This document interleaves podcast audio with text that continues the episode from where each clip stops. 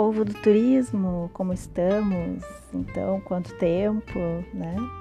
Aqui quem fala é Fernanda, Turismóloga Sincera, em mais um episódio desse podcast, que na verdade tende a ser o último.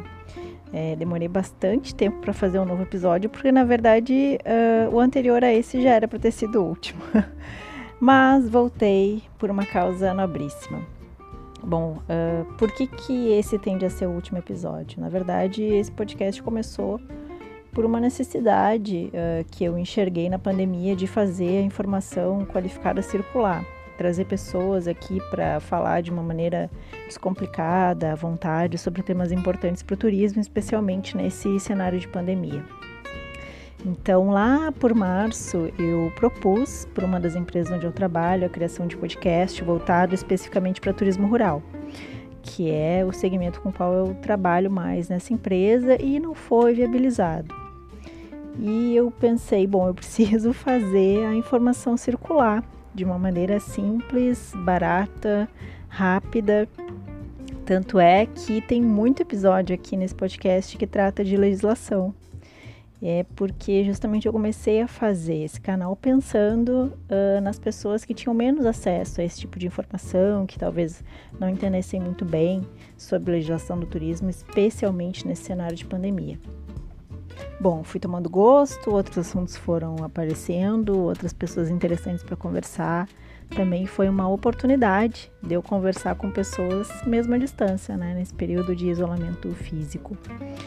Bem, só que o acúmulo de trabalho é, passou a ficar muito grande, as jornadas intermináveis, vários turnos de trabalho, uh, e ficou muito pesado ter mais essa atividade. E por isso eu fui espaçando cada vez mais uh, os episódios até que chegamos ao último e eu pensei, ah, não, não vou mais fazer. Já tem outros podcasts que falam agora de turismo de uma maneira mais técnica, que trocam informação além da informação de viagem, né? Porque eu também comecei esse canal por conta disso. Eu fui procurar os podcasts sobre turismo e todos eles falavam sobre viagens, basicamente, né? Só que tudo que a gente não podia fazer, principalmente no Brasil, a partir de março, abril, era viajar. E sim, a gente precisava trocar informação. Só que agora já tem outros canais bacanas, qualificados, fazendo a informação circular.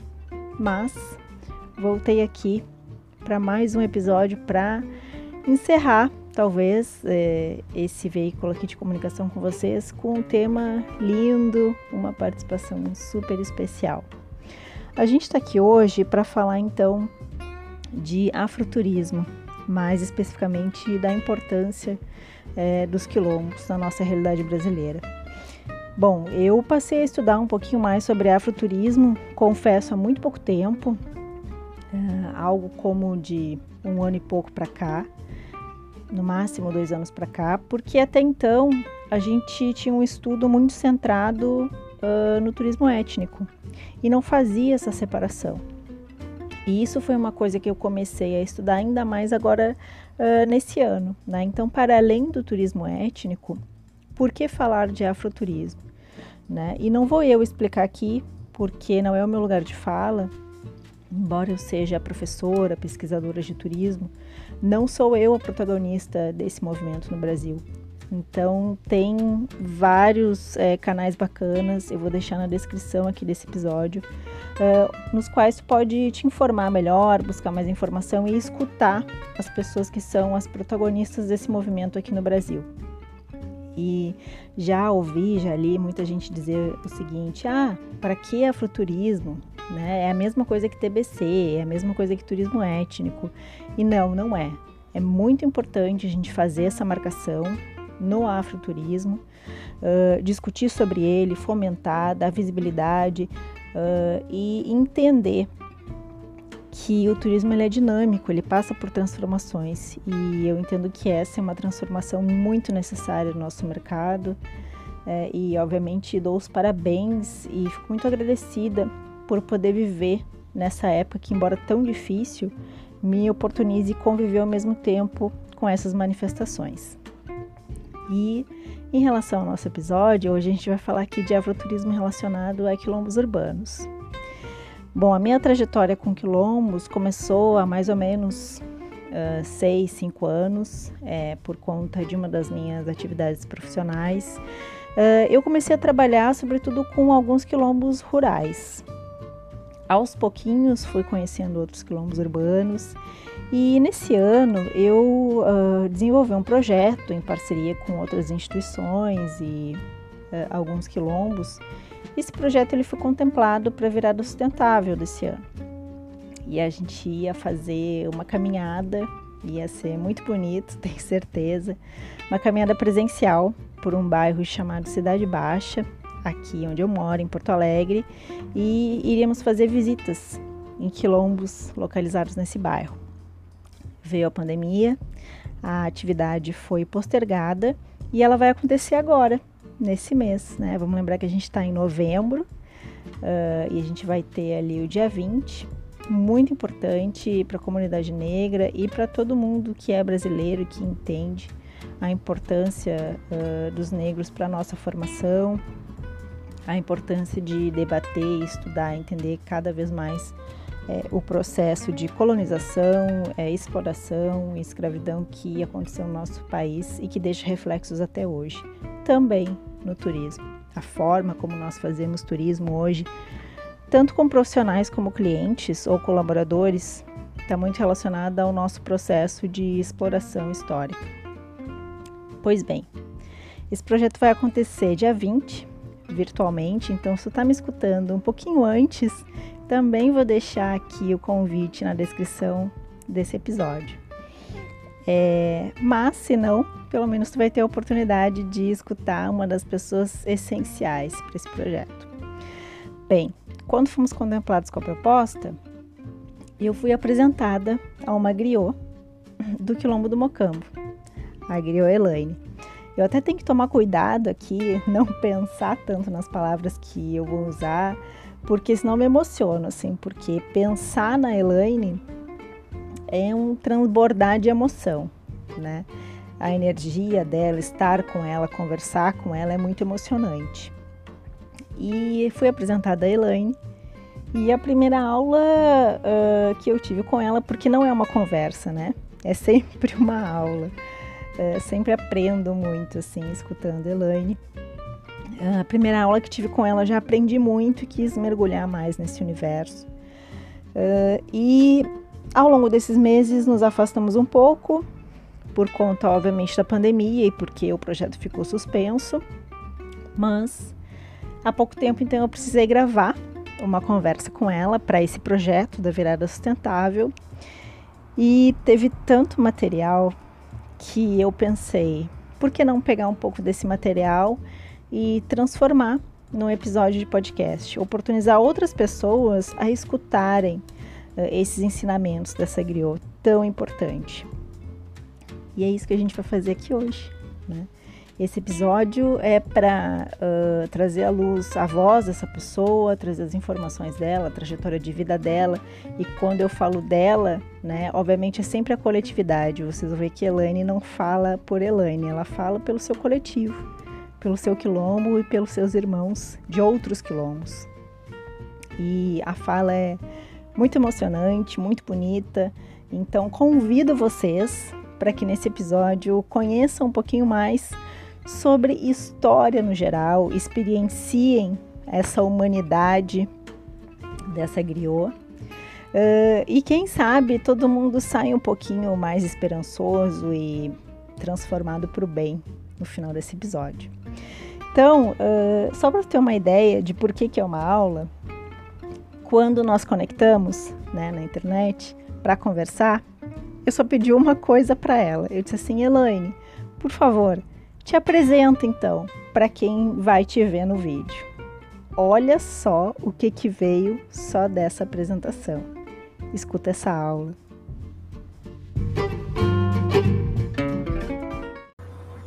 Olá, pessoal. Eu gosto muito de dizer olá, porque ele me remete, quem sabe, a única sensação de toque, cumprimento que os meus no navio tumbeiro puderam ouvir, sem saber se era noite, dia, manhã ou tarde. E ali, ao se tocar, talvez essa fosse uma palavra que pudesse fluir muito bem. Olá! Na escuridão, até que pudesse chegar à luz, chegarem esses, esse lugar que nós estamos, nesse continente, e aqui tentar fazer uma nova família. Então, dizendo isso no início, quero contar para vocês, vocês estão falando com uma mulher, a primeira da sua, depois da sexta, quinta, sexta geração, que foi para uma escola, que chegou a frequentar um pouco os bancos de uma universidade, que se formou professora, que soube escrever.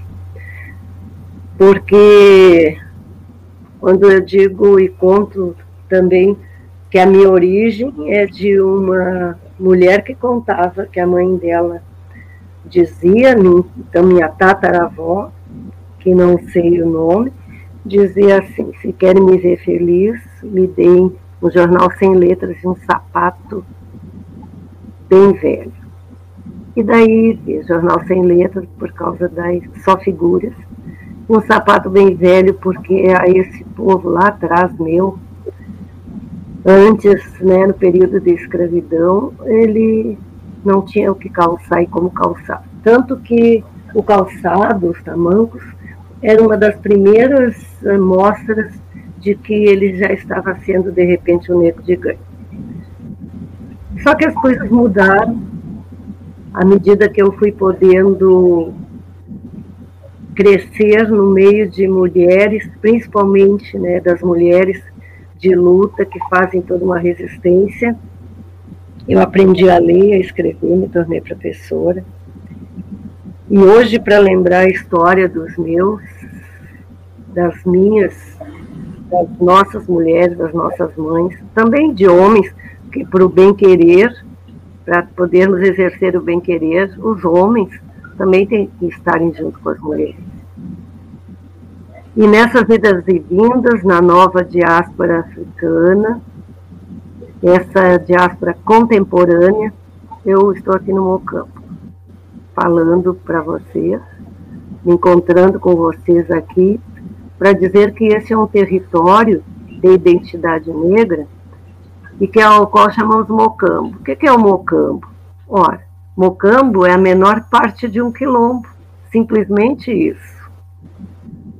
E quando viemos para a Cidade Baixa, quando aqui, eu nasci aqui, na Santa Casa, quando para cá viemos e começamos a ter consciência da nossa história, de que tínhamos que fazer alguma coisa para que melhorássemos e chegássemos a poder dizer o pós a pós-escravidão. É desse lugar também que eu falo, de um lugar de fala, onde o município, através de uma lei de 2012, nós ficamos patrimônio da cidade, patrimônio cultural, porque nas práticas, nas ações, nos saberes e fazeres, a gente resgata a nossa história.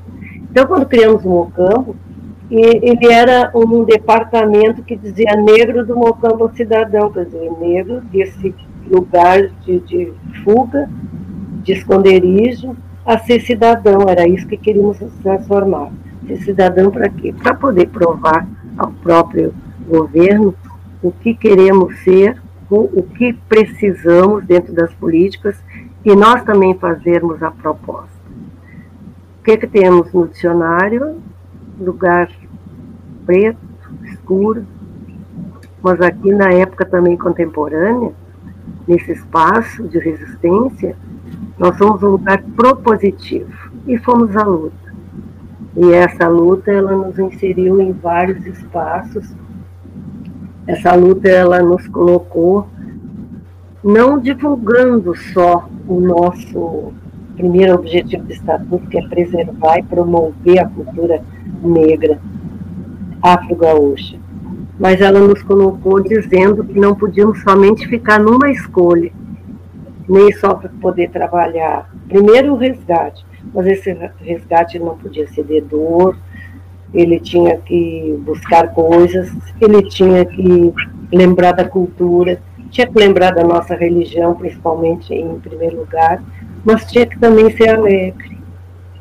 E esse alegre fez com que a minha mãe, Maria Eulália Vitória, a Mariazinha da Praiana, ela que tinha um poder de agregar as pessoas, incrível e maravilhoso, ela se juntou numa escola de samba e ali levou as mulheres, que ela também via que sofriam, e conversava com as mulheres, convencia os seus maridos, né, seus homens, que ali era um lugar de respeito também, tanto que para esse lugar ela também levava os filhos, os netos, e se chamou essa ala verde Que Te Quero Rosa, que existe até hoje, da qual a gente segue como um legado, um rito de passagem, a gente continua com essa ala. E, independente de, desta questão do, desse rito de passagem, a importância de dizer que nós somos as mulheres à frente desse processo.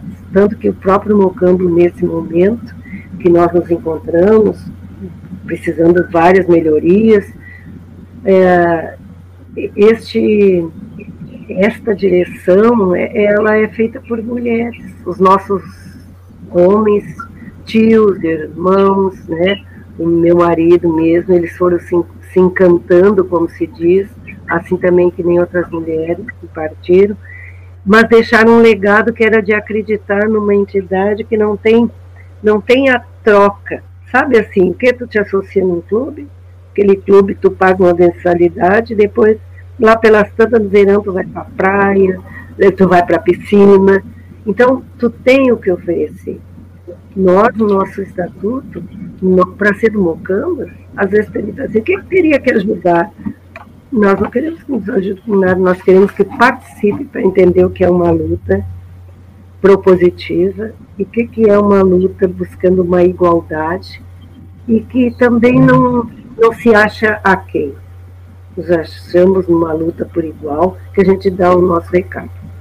E partindo daí, nesse mesmo lugar, a gente tem aqui na nossa frente, a gente tem o Largo Zumbi dos Palmares, antigo Largo da Ipatur, que a gente lutou muito com outros do movimento negro para que assim se transformasse nesse nome de heróis. Porque aqui à nossa volta, a, temos a, a Lança da Liberdade, que foi colocada, não é? Que numa luta do movimento negro. Nós temos a Ponte de Pedra, nós temos referenciais negros aqui que fazem com que o Mocambo tenha que ser aqui também.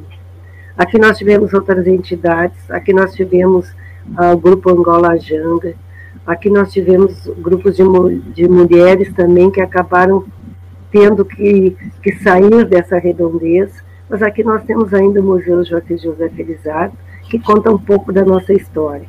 E nesta rua, na João Alfredo, onde o Mocambo se institucionalizou no número 503, nessa rua passava o Carnaval de Porto Alegre, a Rua da Margem, nós também moramos ali.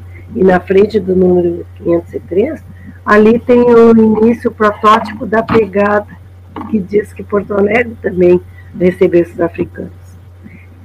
E lembrando mais diretamente né, todas as contribuições nas artes, no tambor e tudo, a gente chega na escola de samba.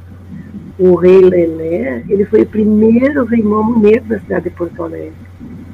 E aqui do nosso areal, né? Nossos irmãos aqui, dessas redondezas. Então, nessas referências, nós aí temos assim a Lupicínio Rodrigues, né? Nós temos da, da nossa ilhota também toda de, de, decomposta, né? Pela questão das políticas públicas, que primeiro deixa a gente se precarizar, para depois dizer que a gente não tem condições de estar ali ou de trabalhar. E não é bem assim. E a Mariazinha da Praiana, ela foi uma mulher à frente da sua época, né? Eu sempre digo que, que essa frente da sua época, ela chegou a ser, quando somente os homens tinham esses postos, a ser conselheira da minha escola de samba, que é a Praiana. Meus filhos nasceram ali, tocaram ali. Minha neta vai uma vez que outra, né? Porque já a escola também já trocou de lugar. E a Mariazinha da Praia teve um feito muito grande que foi quando em, no, em 94 a Mangueira homenageou aqueles que fizeram a sua história. Em 94 ela já tinha partido já tinha feito o rito de passagem da, da entidade em plena avenida. E foi uma das mulheres que teve o nome no tema enredo da escola. Então, quando a Mangueira fez aquela, um plástico assim, atrás da Verde Rosa, só não vai que já morreu, a Praiana fez aqui cantando e colocando o nome Maria Vitória e Pavão, que era o nome dela, no refrão da, da escola. Bom, o que mais dizer dessa mulher? Do poder, e quando a gente fala e se posta, minhas filhas também se colocam, e as outras mulheres que estão comigo, que também ajudam a, a segurar e estão no campo, ela se posta com uma ancestralidade, que é aquilo que faz com que a gente tenha a força de continuar. Então, esse carnaval, que nós temos um jornal aí bem bem antigo, que diz assim: a festa do povo vai começar. Esse, a montagem da, desse, dessas arquibancadas estão sendo feitas, colocadas em 1978, 1978, se não me engano, 78, quando o carnaval era na avenida, ali na Loureira, na perimetral, se partia de Silano, se passava embaixo daquele viaduto, que agora está em, em reforma, e se desfilava para sair na José Patrocínio na Lima Então, esse lugar é nosso, porque é ali que as luzes brilhavam para nós. E por que sair das luzes daqui e ter que ir para o Porto Seco? Então, lá no Porto Seco, a gente tem um bloco que a gente diz: para cá eu vim porque para cá me trouxeram, não que fosse a nossa vontade porque o Mocamba ele também faz as reportagens de carnaval a nível de pertencimento uh, sempre pela prefeitura também recebe crachá. Então isso é um reconhecimento público para algumas coisas que não exijam muito, por exemplo, não exijam deixar uma moradia ser edificada em pleno centro, né? E a gente luta também para não ser excluído desse local. Na questão do carnaval, temos então a, a dizer que essa origem carnavalesca, ela nos prende a esse bairro. Daqui, da Barão do Gravataí, onde foram os primeiros momentos que a gente saía, saía a, a, a, saía a nossa bem pertinho do areal. Então a gente tem toda essa, essa memória afetiva, essa memória real dos nossos passos que são bem longe o carnaval com uma cadeira que a gente foi, trabalhou na URGS, os mestres saberes, ele teve um grande momento de levar esses sambistas que contam a sua história, que se vestem de reis e rainhas, ele teve esse grande reconhecimento dentro da academia, que foi ser estudado, ser visto como uma, como uma técnica, como uma matéria que a partir dali tu pode ver todos os ensinamentos que te são passados. Eu falo do carnaval porque trabalho muito sobre essa questão, porque sou de escola de samba, sou de aula, mas não podemos esquecer que as nossas fontes de resistência são as nossas religiosas, as nossas casas de religião, o nosso carnaval que nos manteve unidos e o movimento social negro organizado que a gente, para poder fazer parte da sociedade, também é necessário que a gente esteja minimamente dentro daquele quadrado que sempre querem nos colocar, né? Mas internamente a nossa entidade ela tem uma vida própria, uma pedagogia própria de trabalhar várias esferas, saúde, né, para trabalhar a nossa própria história e a nossa própria condição de resgate. É isso.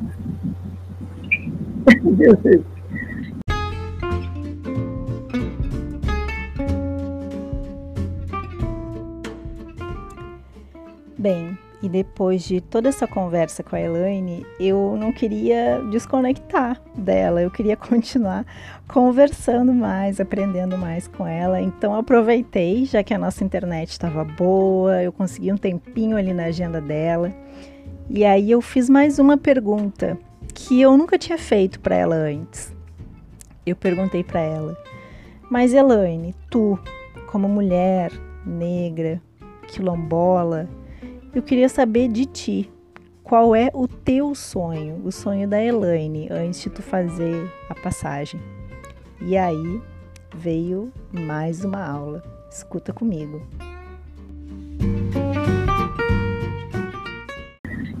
Olha,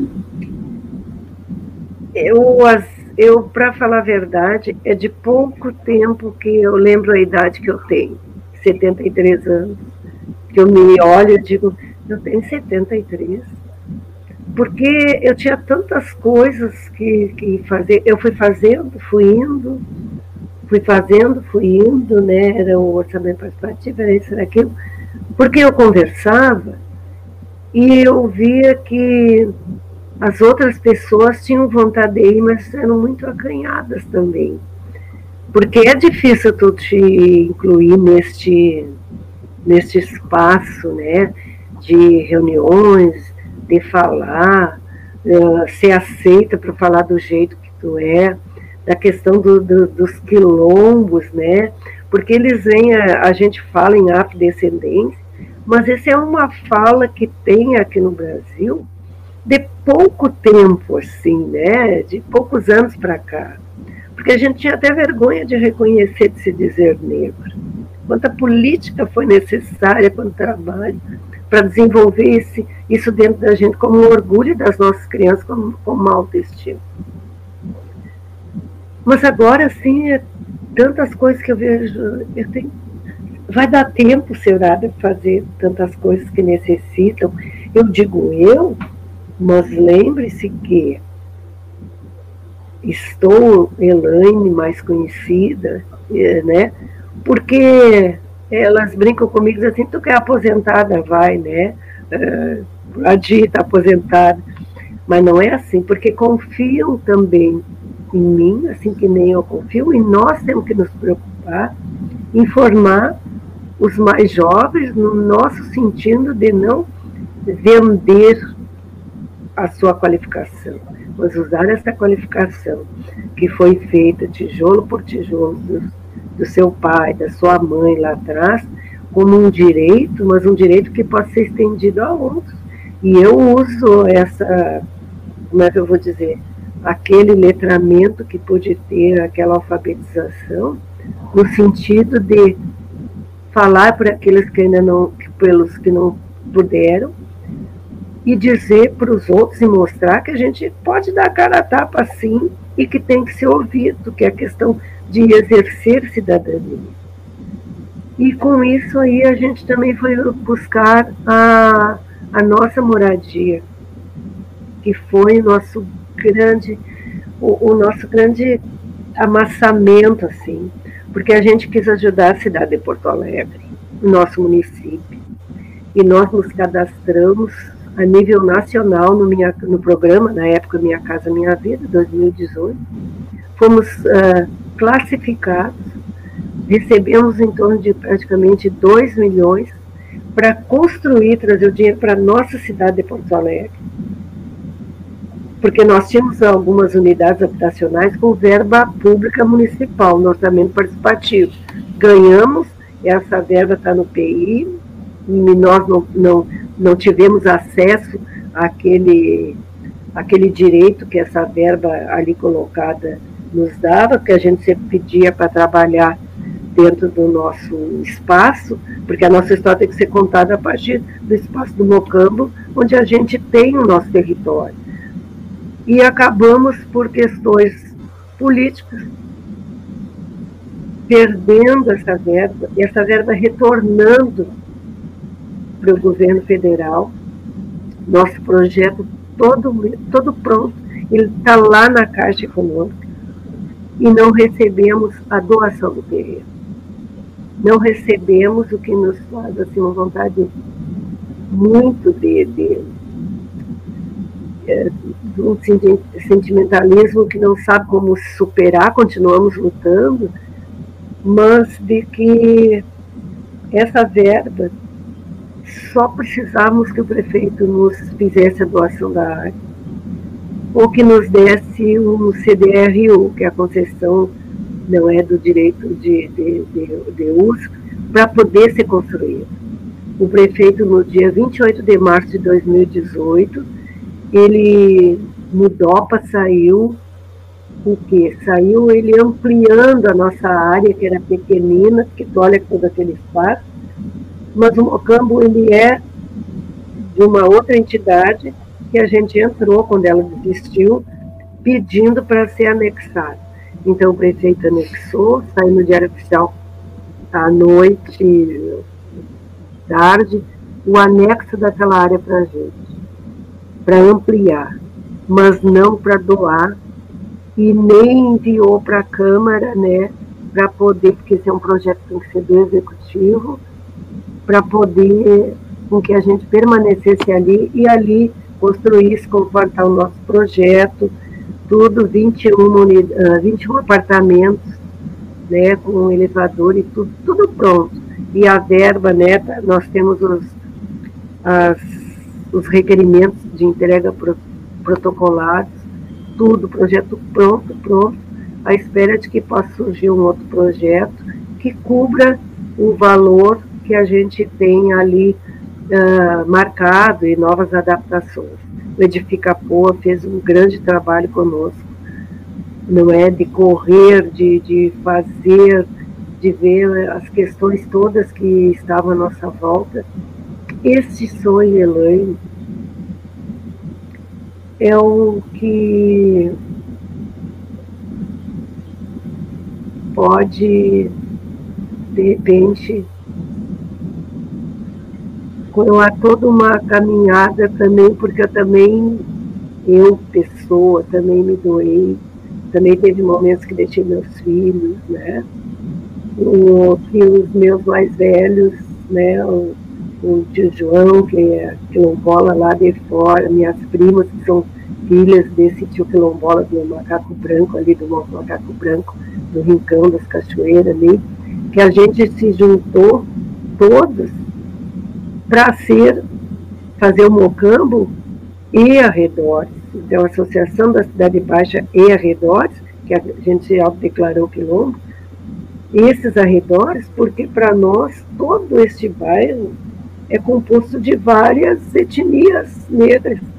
E as que sobreviveram, as afrodescendentes, muitas se uniram com a gente para formar. Só que nós não morávamos todos juntos, na mesma casa, na mesma rua, nós estávamos atrás de uma identidade e dissemos, bom, então nós vamos ser mocambo, que é a menor parte do quilombo, cada um tem que ficar num pedacinho, mas quando a gente se encontra, celebra a nossa, a nossa vida, a nossa união, os nossos afazeres. Então, a,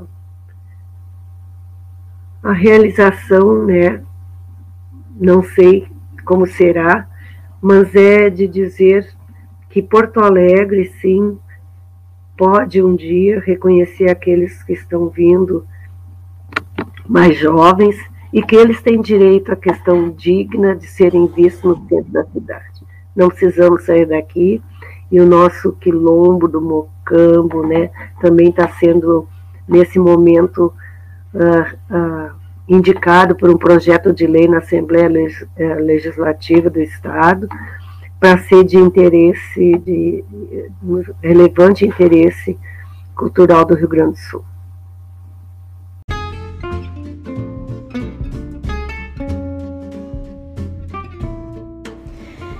Bem, eu tenho a certeza que quem escutou essas falas da Elaine hoje é, se deliciou, aprendeu, mergulhou nesse universo e está saindo desse episódio um pouquinho mais transformado para melhor.